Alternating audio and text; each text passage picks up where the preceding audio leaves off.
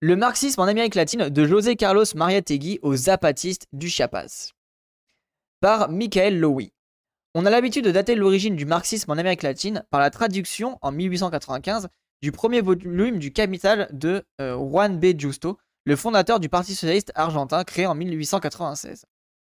Cependant, la lecture des écrits de Justo, notamment de son ouvrage le plus ambitieux Théorie et pratique de l'histoire, 1909, révèle un mélange éclectique de thèses marxistes, libérales et positivistes.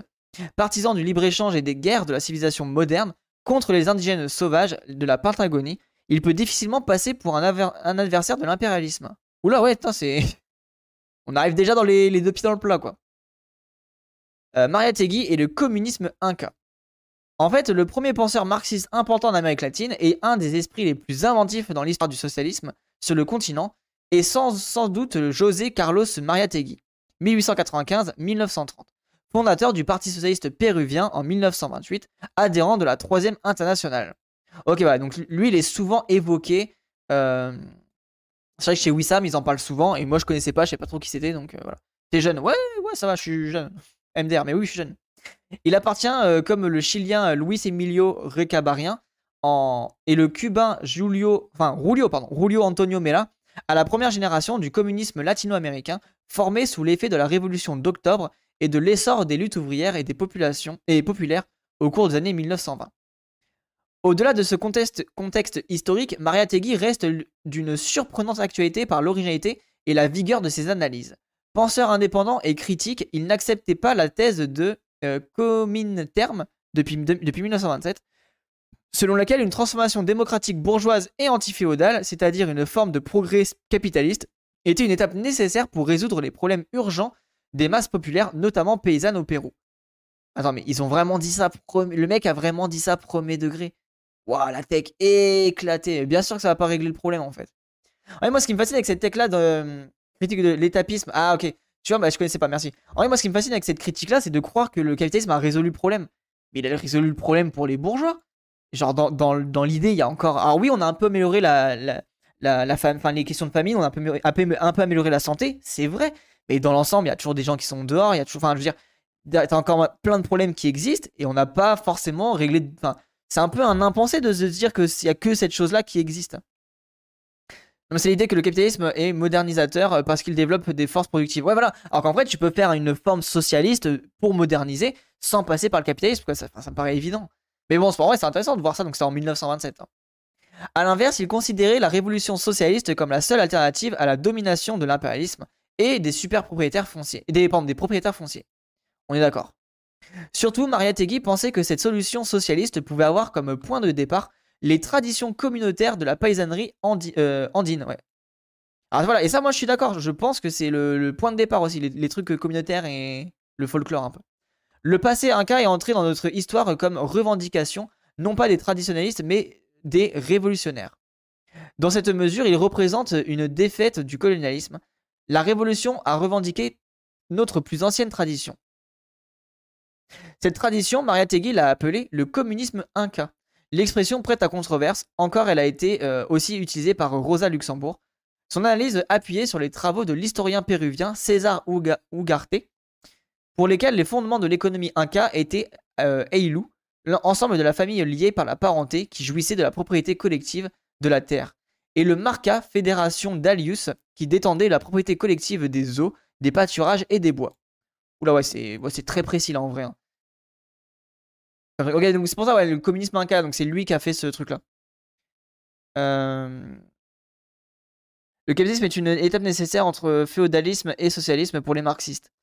Ouais, moi je suis pas convaincu pour cette, euh, de cette tech là, mais bon, pourquoi pas. Hein. Je, moi je, suis pas. De toute façon, euh, enfin, MDR c'est trop tard de toute façon.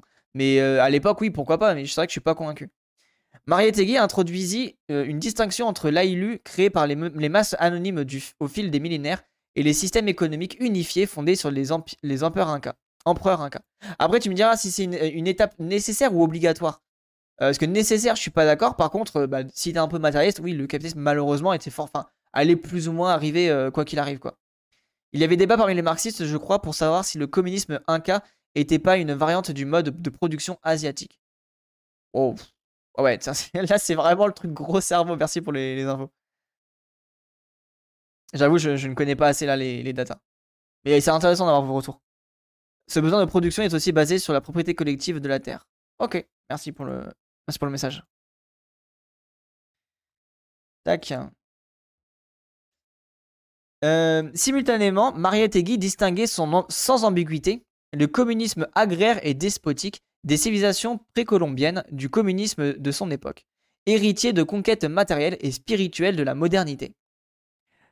Dans une, dans une longue note de bas de page, qui consiste en réalité un des moments forts de son livre Les Sept Essais, il apporte la précision suivante qui, 70 ans plus tard, n'a rien perdu de son actualité. Ok, donc ça, c'est intéressant ça. Le communisme moderne est une chose distincte du communisme inca. L'un et l'autre sont le produit de différentes expériences humaines. Ils appartiennent à des époques historiques distinctes. Ils furent élaborés par des civilisations euh, dissemblables. Celle des Incas était une civilisation agraire. Celle de Marx et de Sorel, une civilisation industrielle. Ok, là, là je suis d'accord. L'autocratie et le communisme sont incompatibles à notre époque, mais ils ne l'étaient pas dans, les sociétés primitives. Aujourd'hui, un nouvel ordre social ne peut renoncer à aucun de ces progrès moraux de la société moderne. Ce socialisme contemporain, d'autres époques ont, eu d'autres types de socialisme que l'histoire désigne par divers noms. Et l'antithèse du libéralisme. Mais il est né de son, il est né de son sein et se nourrit de son expérience. Il ne dégaine aucune de ses conquêtes intellectuelles, il ne méprise et dénonce que ses limitations. En vrai, c'est intéressant le, rapport un, peu à l'état, enfin au, au, fait que c'est pas figé dans le temps et que du coup, bah, selon les, moments de l'histoire, euh, oui, tu pouvais créer des formes de communisme, mais que selon un autre moment de l'histoire, bah, c'était pas forcément possible. Euh, ah merci pour, ah tu as filé le lien, merci, beaucoup. Euh, c'est qui serait le, perso principal de Rouge et euh, tac, alors du coup, s'inscrivant en, faux contre les rêves de restauration du tai, Taiwanta Suyo, Empire Inca, il écrit dans le programme du Parti Socialiste Péruvien qu'il créa en 1928.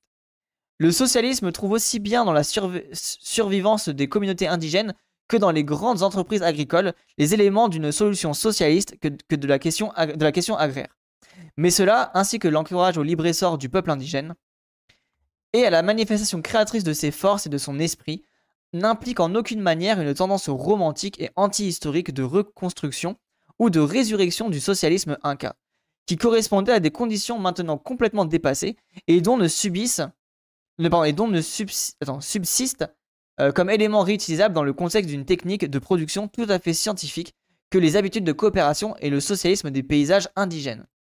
En vrai, c'est hyper intéressant. C'est en gros là le, truc qui est très intéressant, c'est de, voir que bah, à l'époque il y avait des formes de de sociétés qui existaient, etc. Mais bah, comme les, sociétés évoluent et qu'avec le temps, il y a de nouvelles choses qui arrivent, bah, on ne peut plus répéter, euh, euh, copier-coller cette forme de société. Donc il faut repenser d'autres méthodes et ne pas, euh, ne, pas comment dire, dénigrer les, évolutions qui peuvent paraître positives et gagner lors de cette conquête. En vrai, c'est hyper intéressant au niveau réflexion.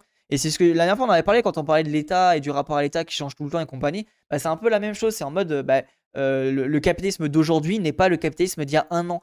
Euh, tous les ans, en fait, le capitalisme prend une forme plus ou moins différente, ou en tout cas tous les 50, 10 ans. Et ça, je pense qu'il faut vraiment le comprendre aussi pour voir que bah, les, stratégies qu'on met en place pour faire tomber MDR, le capitalisme de 2010, bah, c'est pas les mêmes stratégies que de 2020. Parce que bah, les, structures sont différentes, parce que les GAFAM, parce que euh, les pays sont euh, différents, parce que. Alors, parce qu'il y a tellement de nouveaux critères qui se mettent en place que du coup, bah, le, capitalisme prend des nouvelles formes plus ou moins différentes. Après, c'est pas forcément des gros changements, mais des changements qui peuvent être assez importants pour bah, contrer des, exemples qu'on a déjà réfléchi quoi. Le capitalisme depuis les Z-Born, j'avoue, c'est violent. Bah, c'est con, mais tu, vois, Grisy, ça, paraît débile comme message, mais voilà, c'est ça, c'est que du coup, bah, même par rapport au, Premier ministre et compagnie, rien que dans un pays, l'État change de forme rapidement, quoi. Théoricien de la grève générale, Georges Sorel, mais antisémite notoire aussi. Ah, ok, merci pour l'information. Merci pour le follow, euh, Seb. Euh, la proposition la plus hardie et hérétique de Maria Tegui, celle qui devait soulever les plus grandes controverses, concerne le passage de ses analyses historiques sur le communisme inca et ses observations anthropologiques sur la survivance des pratiques collectivistes à une stratégie politique faisant des communautés indigènes le point de départ d'une voie socialiste propre au pays indo-américain. C'est cette stratégie euh, novatrice qu'il présenta dans les thèses qu'il envoya à la conférence latino-américaine des paris communistes Buenos Aires, euh, juin, 1929. Euh, pardon.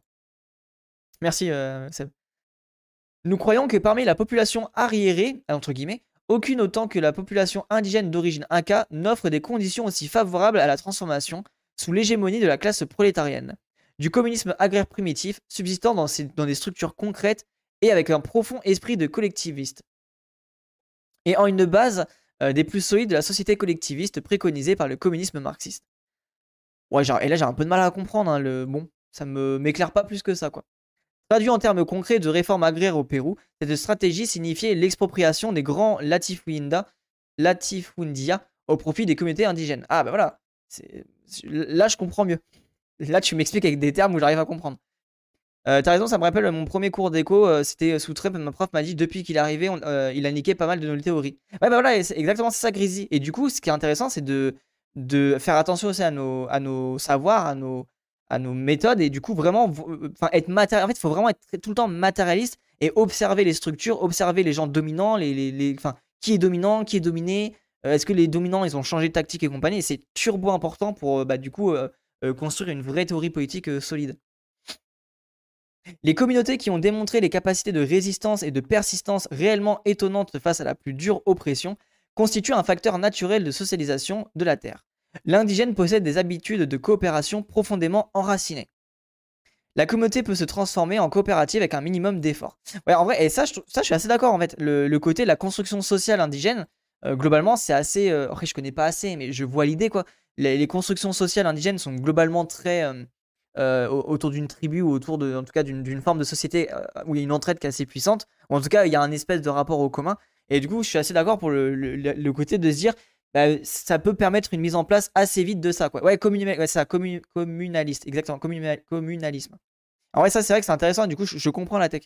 Dans la Sierra, l'attribution de la terre des latifundia aux communautés est la solution que requiert le problème, le problème agraire. Comme l'observe Alberto Flores Galindo, oui, c'est Galindo, le trait essentiel du marxisme de Maria Tegui, en opposition à celui des orthodoxes du Comintern et le refus de l'idéologie du progrès ainsi que de l'image linéaire et eurocentrique de l'histoire universelle. Alors là, ouais, Comintern, je crois que c'est un mec. C'est en Russie, ça, non? Enfin, je, l'ai lu, j'ai lu ce nom-là, je crois, chez. Non, c'est pas Comintern, je dis une bêtise. C'est pas en Russie. Mais là, là, on est vraiment dans la théorie marxiste, un peu gros cerveau. Maria Tegui fut accusée par ses critiques tantôt de tendance européisante par les apristes et tantôt de romantisme nationaliste par les staliniens. Ou ok, MDR. En réalité, sa pensée constitue une tentative de dépassement dialectique de, ce type de dualisme figé entre l'universel et le particulier. Ouais, en vrai, je suis d'accord avec l'auteur. Enfin, je connais pas assez euh, Bariategui, mais de ce que je lis là vite fait, je suis d'accord avec lui que c'est un peu bas du front de l'enfermer dans des cases européisantes ou euh, romantistes nationalistes, alors que justement, on le voit qu'il essaie d'articuler une espèce de double. Bah voilà, une vraie dialectique de ça, quoi. On lit un article sur le, le marxisme en Amérique latine.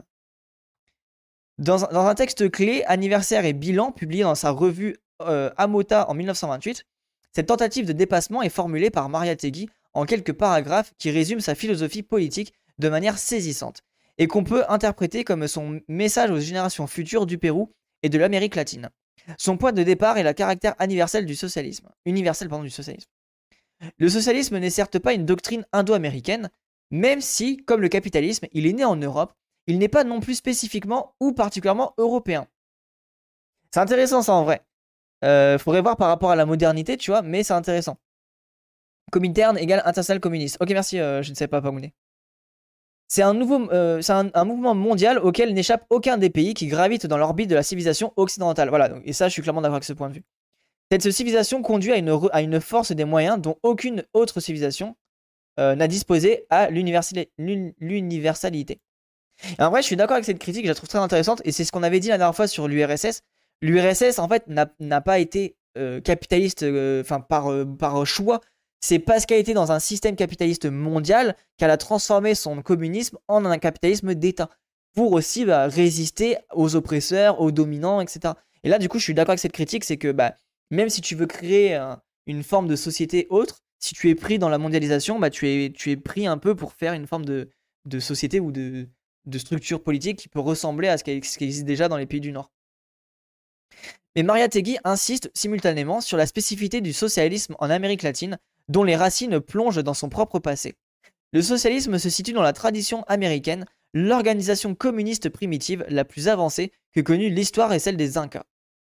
Moi, ça c'est sa tech, bon, peu importe, Nous ne voulons en aucune manière que le socialisme soit en Amérique une copie conforme du socialisme européen. Il doit être la création héroïque. Nous devons donner vie à partir de notre propre réalité et de notre propre langage au socialisme indo-américain. Voici une tâche digne de nouvelle génération. En vrai, j'aime bien son discours. Hein. parce que l'idée, c'est de dire, bah, de toute façon, on va être pris dans un on va être pris dans la mondialisation.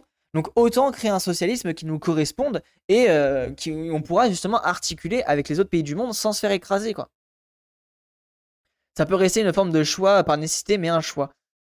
Ouais, alors une forme de choix, je sais pas. Je vois ton point de vue, mais en vrai de vrai, c'est un. Après voilà, en vrai, en fait là où je suis d'accord avec toi, Boulourf, c'est que si on prend l'argument de de Sartre, tu vois, la, mauvaise foi sartrienne, c'est que non, le condamné à être libre, pardon, c'est que oui, c'est forcément un choix, mais en vrai de vrai, c'est plus imposé qu'un choix. D'ailleurs, ils le diront peut-être après, les apatistes ne se revendiquent pas Anar, par exemple, parce qu'ils sont considérés comme trop occidental. Bah, je pense en parler, on va voir. C'est intéressant, je savais pas ton point, je savais pas que c'était ça. Euh. Enfin, ça, je vais le noter, ça m'intéresse. Euh... Où est-ce que je peux le noter? Je vais le mettre au pif là, et puis je reprendrai plus tard. Le détour par la révolution nationale antiféodale. La génération qui a marqué de son empreinte le communisme latino-américain après la mort de Maria Tegui choisit plutôt la voie de la copie conforme. En effet, à partir de la fin des années 1920 jusqu'à la fin des années 1950, c'est la, traduction en castillan du marxisme-léninisme stalinien importé de l'URSS qui va devenir hégémonique dans la gauche du continent. Ok, donc peut-être pas la meilleure vision du communisme malheureusement. Euh, à partir de 1927, la stratégie adoptée par le, co euh, le Comintern stalinisé en Chine allait être étendue à l'ensemble des pays dits semi-coloniaux. Pour l'Amérique latine, cela signifiait que les conditions économiques et sociales n'étaient pas mûres pour une révolution socialiste. Il fallait lutter en vue d'une première étape historique, une révolution démocratique, nationale et anti-féodale, une alliance avec la bourgeoisie progressiste. Ah ouais, putain, mais eh, je savais pas ça, c'est intéressant comme... Euh, ok. L'adoption de cette doctrine passablement rigide, euh, pas, sans résistance, euh, rigide n'allait pas sans résistance. Ainsi, en 1931, le Parti communiste d'El Salvador, fondé une année auparavant par Farundo Martí, qui avait combattu avec euh, Augusto César Sandino au Nicaragua, prit la tête d'un soulèvement contre la dictature militaire de son pays. Des dizaines de milliers de pays, de, des dizaines de milliers de, paysans, soldats et ouvriers participèrent à l'insurrection, qui n'avait pas le soutien du, commun terme et qui fut finalement écrasé par le sang. Tu connais la chaîne de Minute Rouge? Ouais, je la connais, euh, mais j'ai pas assez, j'ai pas tout regardé, mais ouais, je connais. Merci pour le, partage. Ce fut le seul soulèvement de masse dirigé par un parti communiste dans l'histoire de l'Amérique latine.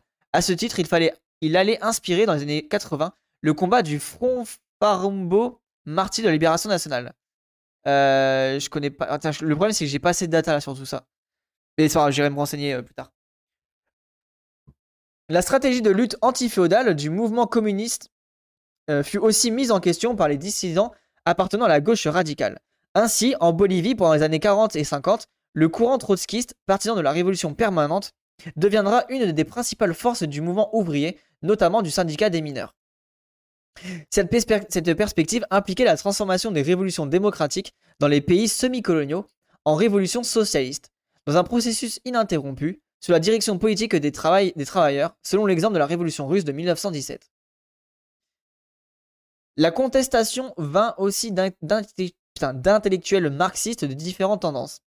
Au cours des années 1940 et 1950, on vit ainsi se développer dans le champ de l'histoire économique marxiste une analyse rejetant le concept de féodalisme, ou de semi-féodalisme dans la caractérisation des sociétés latino-américaines de l'époque coloniale jusqu'au 15e siècle, 20e siècle. Alors là, j'avoue, je maîtrise pas assez tout ce qui est euh, féodalisme et compagnie. Euh, mais euh, je, vois un peu la critique, mais je, vois même, en fait, je vois même pas quelles étaient les, sociétés à l'époque en Amérique latine. C'est quelque chose que je ne connais pas et que je n'arrive même pas à visualiser. Tu connais Amazon Prime? Oui, voilà, il n'y a que ça que je connais d'Amazonie.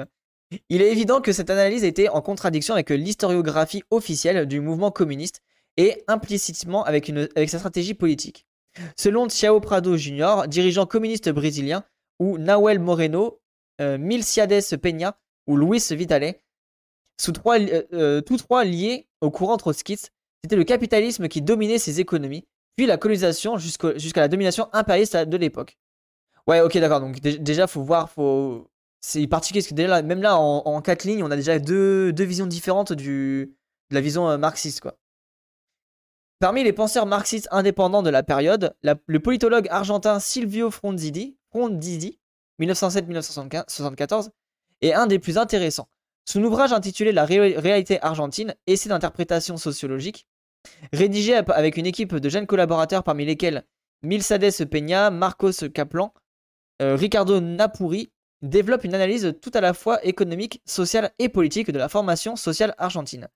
Son axe central est l'interprétation du péronisme comme phénomène bonapartiste, un régime autoritaire prétendument au-dessus des classes sociales, bien qu'au service de la bourgeoisie, tout en comptant sur un soutien populaire significatif.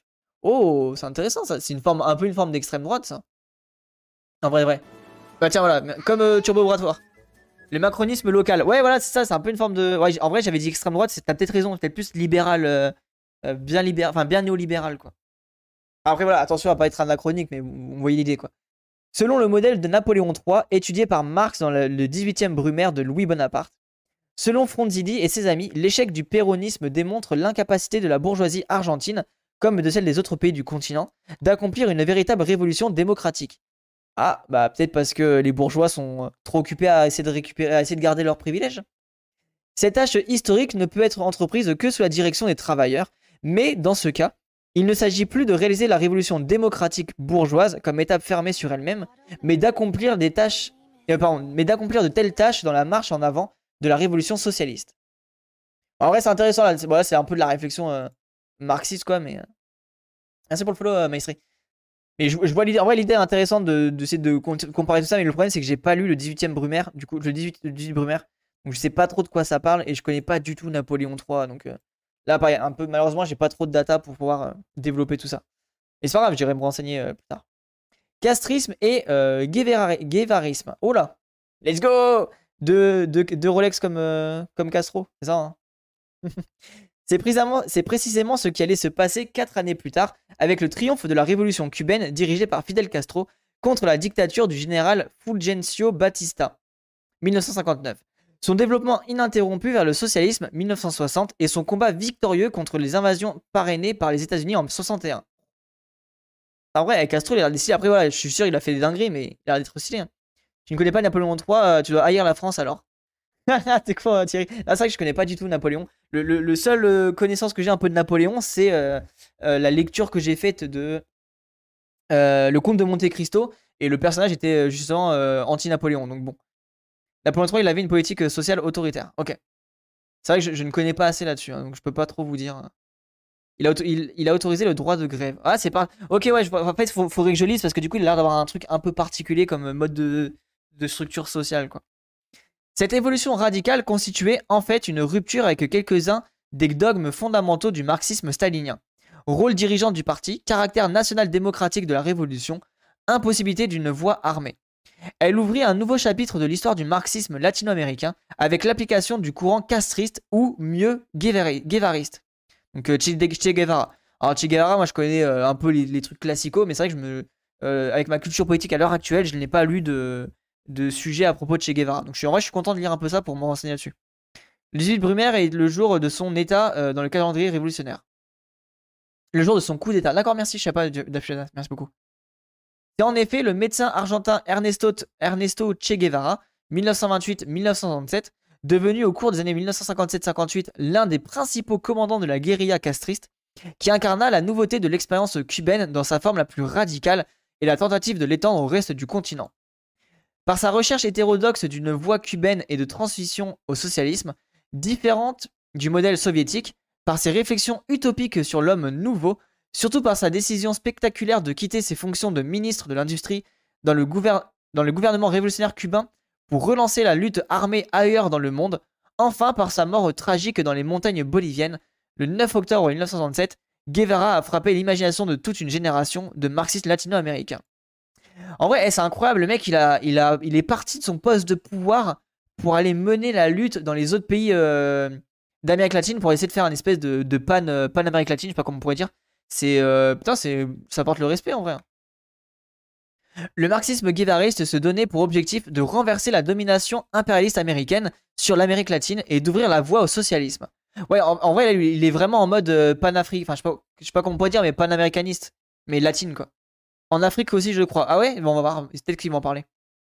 Il n'y a pas d'autre révolution à faire, révolution socialiste ou caricature de révolution, écrivit Che Guevara dans la lettre de la tricontinentale de 1966. Cette voie se caractérisait par le volontarisme, une forte charge éthique et utopique, le choix des campagnes comme lieu stratégique et de, euh, et de la paysannerie pauvre comme base sociale principale, et l'accent mis sur la guerre de guérilla initiée par les petits foyers focaux de militants. Eh, il est trop stylé, il a l'air incroyable, Che Guevara. Bolivariste peut-être. là, je connais pas, c'est pareil. Che Guevara est aussi allé en Afrique. Ok, donc c'est bien, ok, merci, il est bien allé en Afrique. D'une façon générale, les guérillas urbaines ou rurales d'inspiration guévariste dans les pays semi-industriels du, côté, euh, du cône sud de l'Amérique latine ont échoué et leurs dirigeants, Carlos Marighella au Brésil, Mario Santucho en Argentine, Miguel Enriquez au Chili, ont été déclimés. Par contre, en Amérique centrale, elles ont remporté beaucoup plus de succès. Le Front sandiniste de libération sociale a réussi à renverser la dictature du général Somoza et à prendre le pouvoir pour une dizaine d'années au Nicaragua, tandis que El Salvador, au terme d'une décennie de guerre civile, les militaires et l'oligarchie n'ont pas réussi à venir à bout de la guérilla du FMLN. Euh, Front Farabundo Marti de la Libération Nationale, et ont dû négocier avec elle. C'est pas euh, FSLNN plutôt que FSLSL Nicaragua. Oula putain. Je sais pas, il y, a trop d'acronymes là, je me, je me perds les amis. Il y a trop d'acronymes, j'arrive pas à suivre. D'autres marxistes socialistes ou communistes, influencés par le socialisme cubain, mais refusant la stratégie de lutte armée, tentèrent l'aventure d'une transition pacifique et démocratique vers le socialisme. En vrai, ça a l'air hyper intéressant l'Amérique latine, parce qu'il y a plein de, mises en place différentes de sociétés. Et en vrai, il y, a, plein de différents exemples, et je trouve que ça peut être enrichissant aussi pour euh, se renseigner, pour mener des luttes futures. Donc je vais essayer de voir pour, lire un peu là-dessus. Le cas, le cas le plus intéressant reste le Chili à l'unité populaire, 70-73, qui, sous la présidence de Salvador Allende, connut une expérience qui associa des, normes progressistes comme la nationalisation du cuivre avec la mobilisation populaire. Comme on le sait, le coup militaire du général Pinochet, parrainé par les États-Unis, mit fin dans un bas de sang à cette tentative. Du reste, on va, on va regarder bientôt une vidéo de, de Oui d'accord sur le sujet. Parce que je, ne connais pas assez, du coup ça m'intéresse de ouf de me renseigner.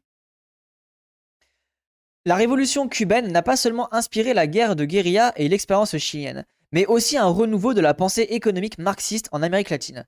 C'est le cas par exemple de la théorie de la dépendance d'André Gunther Frank et de euh, Teotonio dos Santos et euh, Rui, euh, Rui Moro Marini, qui proposa un nouveau cadre d'analyse de l'économie de ces sociétés latino-américaines en rupture avec le développementalisme euh, des, Et ça, les gens, c'est ce que je vous c'est expliquais tout à l'heure.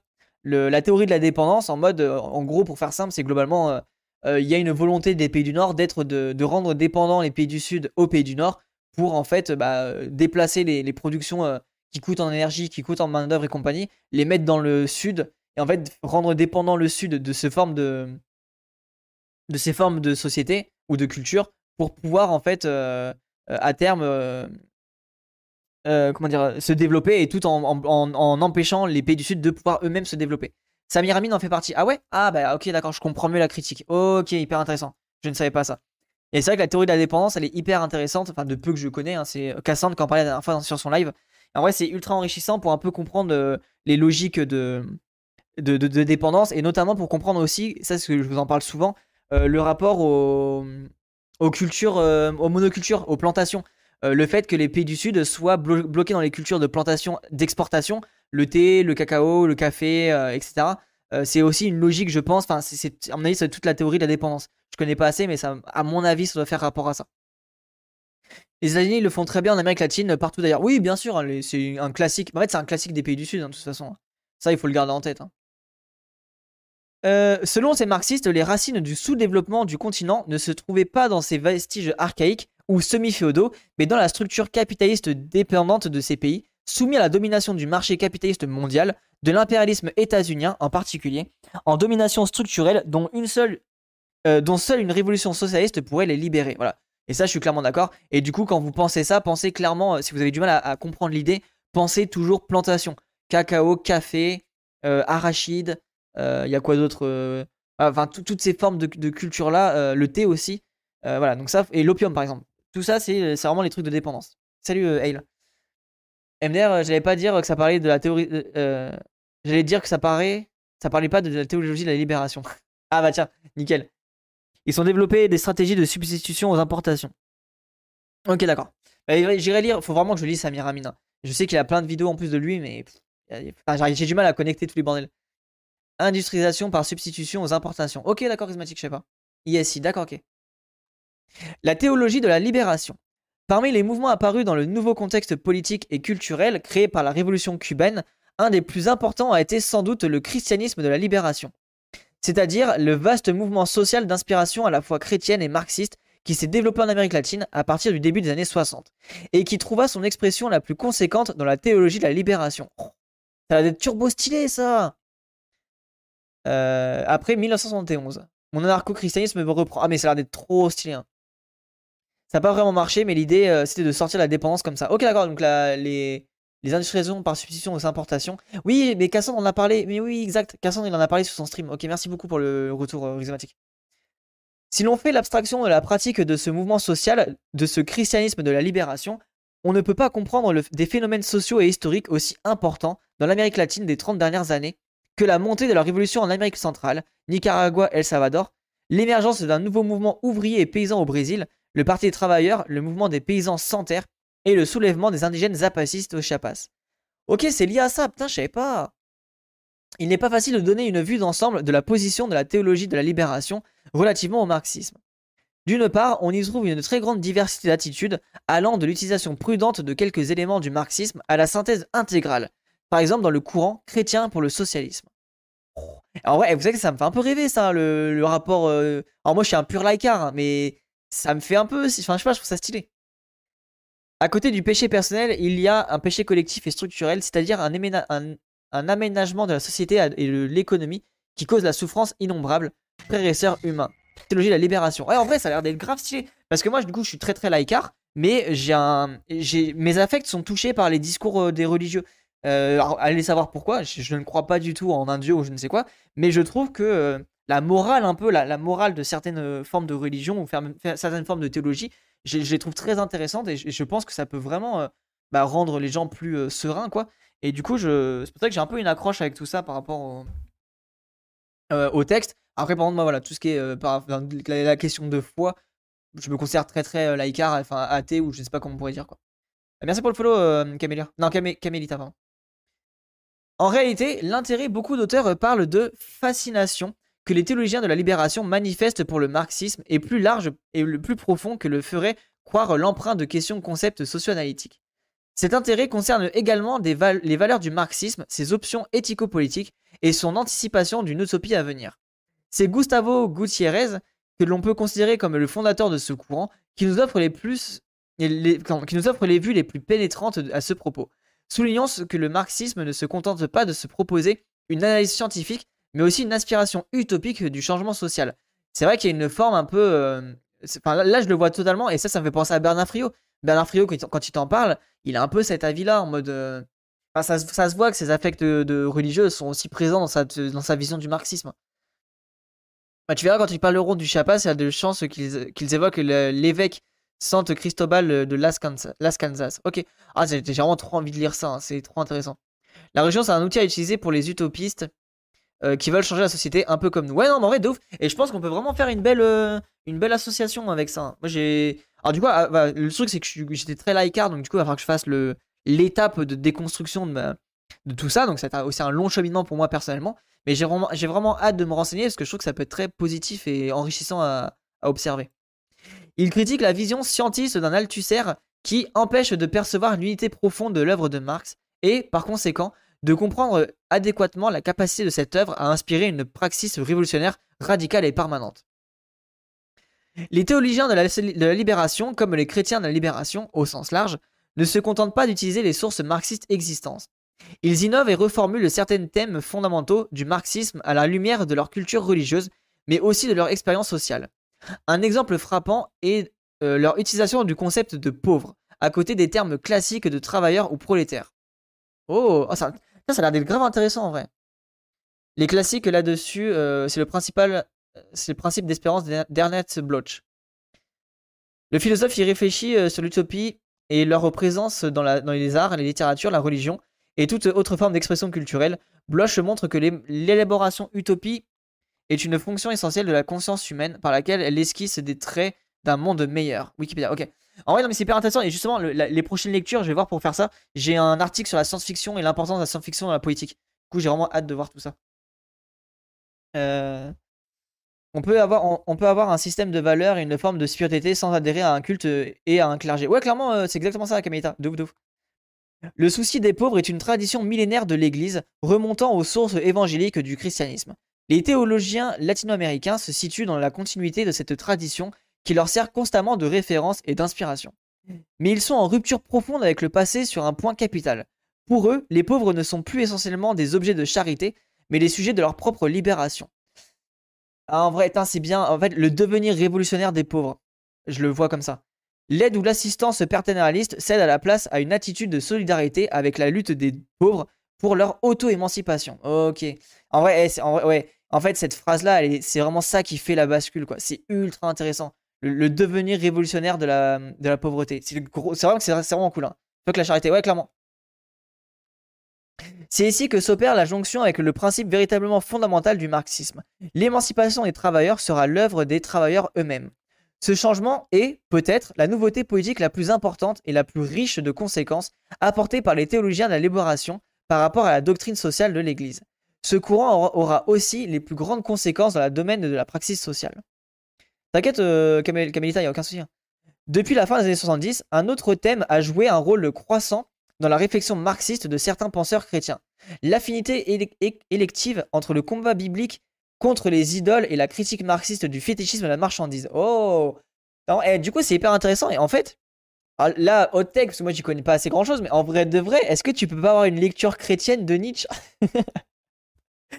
Non Désolé mais en vrai, c'est intéressant parce que du coup, la, le combat biblique contre les idoles, bah, globalement, après, je sais que. Non, mais en vrai, je connais pas assez Nietzsche, mais je sais que Nietzsche, il a un. Si ça a été fait, je crois. Ah bah, ça m'étonne parce que je sais que Nietzsche, il a un... il, parle justement du personnage du prêtre. Et je pense, je pense qu'il y a toute une lecture à, partir de tout ça, quoi. C'est là aussi où j'ai pas assez de connaissances sur Nietzsche, mais le peu que je connais, ça me fait tiquer. L'articulation des deux notions dans la, théologie de la libération a été largement facilitée par le fait que Marx lui-même utilisait souvent des images et concepts bibliques dans sa critique du capitalisme. Cette problématique fera l'objet d'une analyse approfondie et novatrice dans, le remarquable livre de Hugo Hassmann et Franz Ickelmarner intitulé L'idolâtrie du marché, essai sur l'économie de la théologie. Cette importante contribution est la première dans l'histoire de la théologie et de la libération qui fut explicitement consacrée au combat contre le système capitaliste défini comme idolâtrie. Ah, ok, putain, ah, c'est vraiment enrichissant. C'est trop Merci pour le. Enfin, non, je sais pas qui me l'a envoyé celui-là, mais il est trop cool l'article. Le plus souvent, la doctrine sociale des églises n'avait adressé qu'une critique éthique à l'économie libérale, c'est-à-dire capitaliste. Or, souligne Asman, était également requise une critique proprement théologique qui dénonce le capitalisme comme une fausse religion. Et là, du coup, moi, je repense à. Euh, euh, merde, là. Euh, ah putain, je l'ai lu récemment, là. Walter Benjamin. Walter Benjamin qui est clairement dans cette critique-là.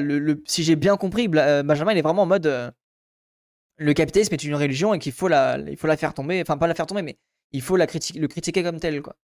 En quoi consiste l'essence de l'idolâtrie du marché? Selon Asman, c'est dans ce paradigme économique lui-même et dans la pratique dévotionnelle fétichiste quotidienne que se manifeste la religion économique capitaliste. Voilà, ouais, donc on est clairement dans cette critique euh, de Benjamin, quoi. Oui, c'est ça, ouais, voilà, merci, la théologie du marché, depuis Malthus jusqu'au dernier document de la Banque mondiale, est une théologie férocement sacrificielle. Elle exige, des pauvres qu'ils offrent leur vie sur l'autel des idoles économiques. En vrai, putain, elle dit comme ça, c'est tellement réel. Hein. Toute l'histoire des dettes, le FMI, euh, le fait que euh, oui, mais non, on ne peut pas évoluer sur la, société parce qu'il y a la dette, il faut qu'on paye les dettes, machin, le marché, etc. Le fait qu'on se soumette au marché, enfin, oh, c'est un truc de fou. Hein. C'est 100% une religion capitaliste. Ouais, non, mais clairement. Hein. Euh, le christianisme est la religion du capitalisme. Bah, en vrai, et du coup là c'est hyper intéressant de se renseigner, sur toute la théologie autour de tout ça, parce que vraiment ça a l'air d'être trop enrichissant. La critique du culte fétichiste de la marchandise était pour Marx une critique de l'aliénation capitaliste du point de vue du prolétariat et des classes dominées en général, exploitées mais aussi révolutionnaires. Pour la théologie de la, libération, il s'agit du combat entre le vrai Dieu de la vie et les fausses idoles de la mort.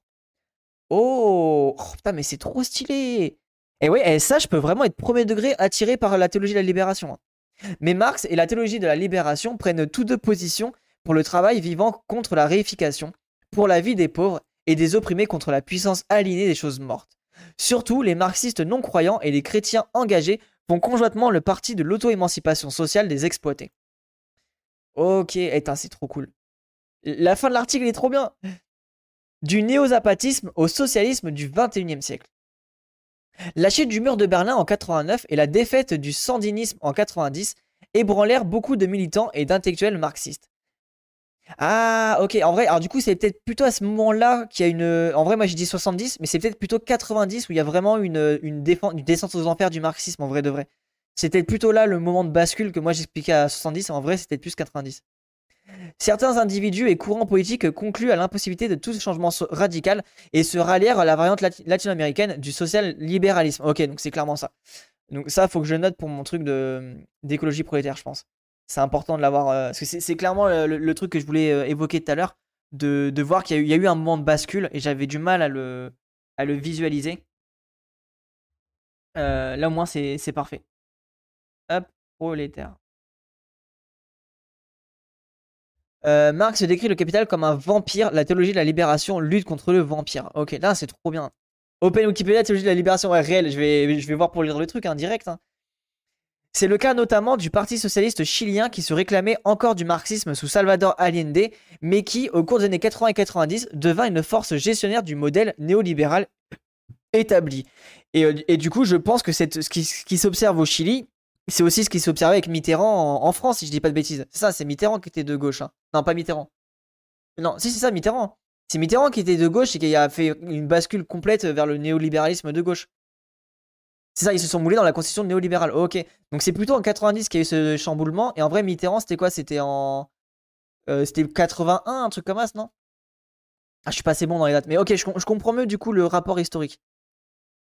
Ça, c'était avant. Ouais, c'était avant, mais c'est pas grave. C'est intéressant de voir un peu le. En gros, les, an- les années où ça a commencé à, se mettre en place, quoi. 83, ok. En, en gros, voilà. Donc en gros, c'est la décennie 83-90 où il y a eu vraiment cette bascule où on est passé sur le, le côté marxiste à un côté très libéral, quoi. Euh, 81-95. Ok, d'accord. 83, le tournant de la rigueur. Ouais, donc c'est ça. Pour Gérard euh, Win une réelle compensation du christianisme mè- mènerait au socialisme. Compréhension du christianisme, pardon. Bah ouais, bah, euh, Jacques Ellul, il est en mode le, christianisme mène vers l'anarchisme. Oui, le cauchemar des années 80, Cossé. D'accord, putain, merci. Et donc, du coup, vous voyez, là, du coup, ma critique de l'écologie prolétaire que je commence à écrire, elle commence à prendre sens sur la réflexion que j'avais. Donc, ça, c'est intéressant. Alors, vous allez me dire, oui, c'est du baba. Oui, mais c'est intéressant pour moi. Mitterrand a jamais été marxiste. Non, mais non, je sais bien. Euh, ce que je, veux dire par là, c'est qu'on a, perdu le, on a perdu au niveau gauche radicale. euh, Le courant marxiste a complètement été euh, démantelé à cause de ça. Je sais bien que Mitterrand n'était pas marxiste. Il était socialiste, mais à, l'époque, le, socialisme était vraiment plus radical que le socialisme maintenant. L'exemple le plus spectaculaire est celui du Parti des travailleurs, PT brésilien, dont la culture politique marxiste, synthèse des guévarismes, trotskistes et théologiens de la libération, apparaissait encore en 90 dans un document programmaire radicalement anticapitaliste intitulé Le socialisme pété-. Non, pétiste, pardon. Or, après la victoire de son dirigeant Luis Inacio Lula da Silva, let's go Élu président en 2002, les principaux cadres de ce parti, à commencer par Lula lui-même, allaient devenir eux aussi les administrateurs d'une politique type social-libérale. Et ouais, en vrai, ça, c'est ce que expliquait Cassandre, c'est qu'en fait, euh, la structure, la, structure sociétale, le, monde tel qu'il est, bah, fait que les, les idées radicales étaient de moins, enfin, pouvaient de moins en moins euh, euh, se mettre en place. Et c'est pour ça que du coup, il faut se poser des questions de comment on fait pour retrouver une forme de, de gauche radicale, quoi. Mais pendant que certains déclaraient la fin des utopies, sinon de l'histoire tout court, et le triomphe définitif du capitalisme néolibéral, surgit dans les forêts du Chiapas une nouvelle révolte qui aura un impact mondial. EZLN, l'armée zapatiste de libération nationale, et son porte-parole, le sous-commandant Marcos, héritier du guévarisme et de la théologie de la libération. D'accord, donc ça vient de là, ok. Hyper, hyper intéressant. Euh, tac. Le premier noyau- de l'E- EZLN était guévariste. Bien entendu, l'évolution du mouvement l'a mené bien loin de cette origine, mais le soulèvement de janvier 94, ainsi que l'esprit même de l'armée zapatiste, conserve quelque chose de cet héritage. L'importance de la lutte armée, le, le, lien organique entre les combattants et la paysannerie, le fusil comme expression matérielle de la défiance des exploités envers leurs oppresseurs, la disposition à risquer sa vie pour l'émancipation de ses frères. Et c'est marrant, ça, rappelle tous les arguments qu'on avait dit pendant la vidéo de la, la, Kalashnikov. C'est un peu ce qu'on évoquait la dernière fois. Nous sommes loin de l'aventure bolivienne de 1967, mais euh, près de l'éthique révolutionnaire telle que Guevara l'incarnait. Il y a des trucs à dire euh, sur les prêtres ouvriers dans les années 50 aussi. Ouais, mais d'ouf. Mais je vais me renseigner là-dessus. Je vais vraiment que je me renseigne là-dessus. Euh, en parlant de Lula, il faudrait que je t'envoie un entretien entre Guattari et Lula jeune en septembre 82. Ah ouais, de ouf, euh, Ah, je suis clairement preneur. Concernant le Chiapas, le ZLN euh, et la trilogie de la libération, le travail de Samuel Ruiz Garcia, évêque, avait mené au sein des communautés indigènes devint le, prélude idéal au travail politique qui fut plus tard développé par EZLN. Euh, maintes indigènes qui avaient été des diacres ou des catéchistes choisir de rejoindre le rang des le, le ZLN. Ok, en vrai, là, ce qui est cool, c'est que c'est turbo motivant de lire ce genre de choses. T'as vraiment envie de te renseigner, de, voir tout ça, de dire putain, la, lutte a l'air d'être trop cool, quoi. La théologie de la libération est aussi une source du zapatisme. Sans le travail de conscientisation et de l'auto-organisation des communautés indigènes dans la lutte pour leurs droits, menée par euh, monsieur, euh, M, euh, monsieur Ruiz, Ruiz en tout cas, et des milliers de catéchistes depuis les années 70, il serait difficile d'imaginer que le mouvement zapatiste ait pu avoir un tel impact au Chiapas. Bien sûr, ce travail n'avait pas de vocation révolutionnaire et récusait toute action violente. La dynamique de l'EZLN allait entre, être tout autre. Euh, ok, c'est intéressant ça. Mais il n'empêche que, à la base, dans les communautés indigènes, beaucoup de zapatistes, et pas, moins, et pas des moindres, ont été euh, formés par la théologie de la libération et une, une foi religieuse qui a fait le choix de l'engagement au vu de l'auto-émancipation des pauvres. Mais le ZLN est aussi et surtout l'héritière des Miliano Zapata. C'est à la fois le soulèvement des paysans et indigènes de l'armée du Sud, dirigée par Zapata, euh, comme une armée de masse, la lutte intransigeante contre les puissants qui ne visent pas à s'emparer du pouvoir, le programme agraire de redistribution des terres et l'organisation communautaire de la vie paysanne. Ce que Aldo Gili, Aldofo Gili appelait la commune de Morelos, à partir des racines collectivistes de l'ancien Calpuli précolombien. Alors là, c'est vraiment. Euh, là, c'est vraiment. Euh, un, peu trop compliqué pour moi, mais hyper enrichissant en tout cas.